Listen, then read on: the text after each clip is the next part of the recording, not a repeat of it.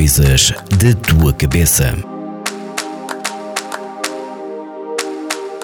Olá a todos, sejam bem-vindos ao podcast Coisas da tua cabeça, da Vagos FM, onde falamos sobre vários temas de saúde mental. O meu nome é Carmen Silva e antes de começarmos a falar sobre o tema de hoje, eu gostava de desejar um feliz Dia da Mulher a todas as mulheres que me estão a ouvir, que ouvem a Vagos FM e a todas as pessoas que fazem parte da vida das mulheres.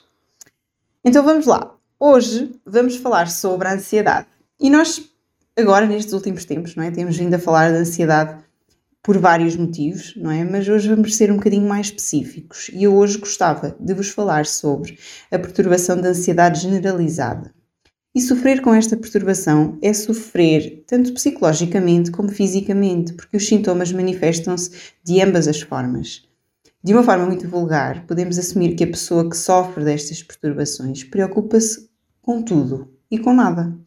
Mesmo aquelas coisas que aparentemente não seriam preocupações, durante a maioria do seu dia, estas pessoas preocupam-se muito. E isto é muito difícil de controlar, não é? Mesmo as pessoas que queiram fazê-lo, é muito difícil e muito desafiante.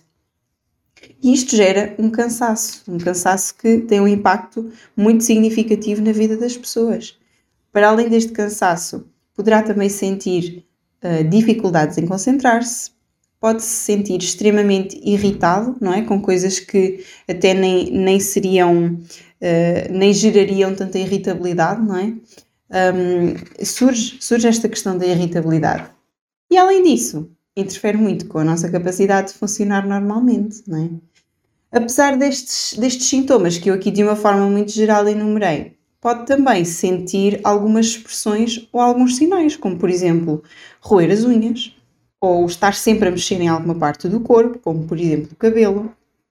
Pode estar sentado a trabalhar e tremer a perna, não é mesmo inconscientemente. Pode sentir dificuldade em dormir ou até insónias, e pode sentir também perturbações gastrointestinais, não é? E por isso é que eu disse que esta perturbação afeta muito o psicológico, mas também o físico. Tem estes sinais que se manifestam no corpo. Isto da saúde mental não se restringe só ao mental, não é? Já percebemos que isto também tem implicações físicas. Se isto lhe disser alguma coisa, por favor, procure ajuda. Procure um psicólogo ou procure ajuda clínica.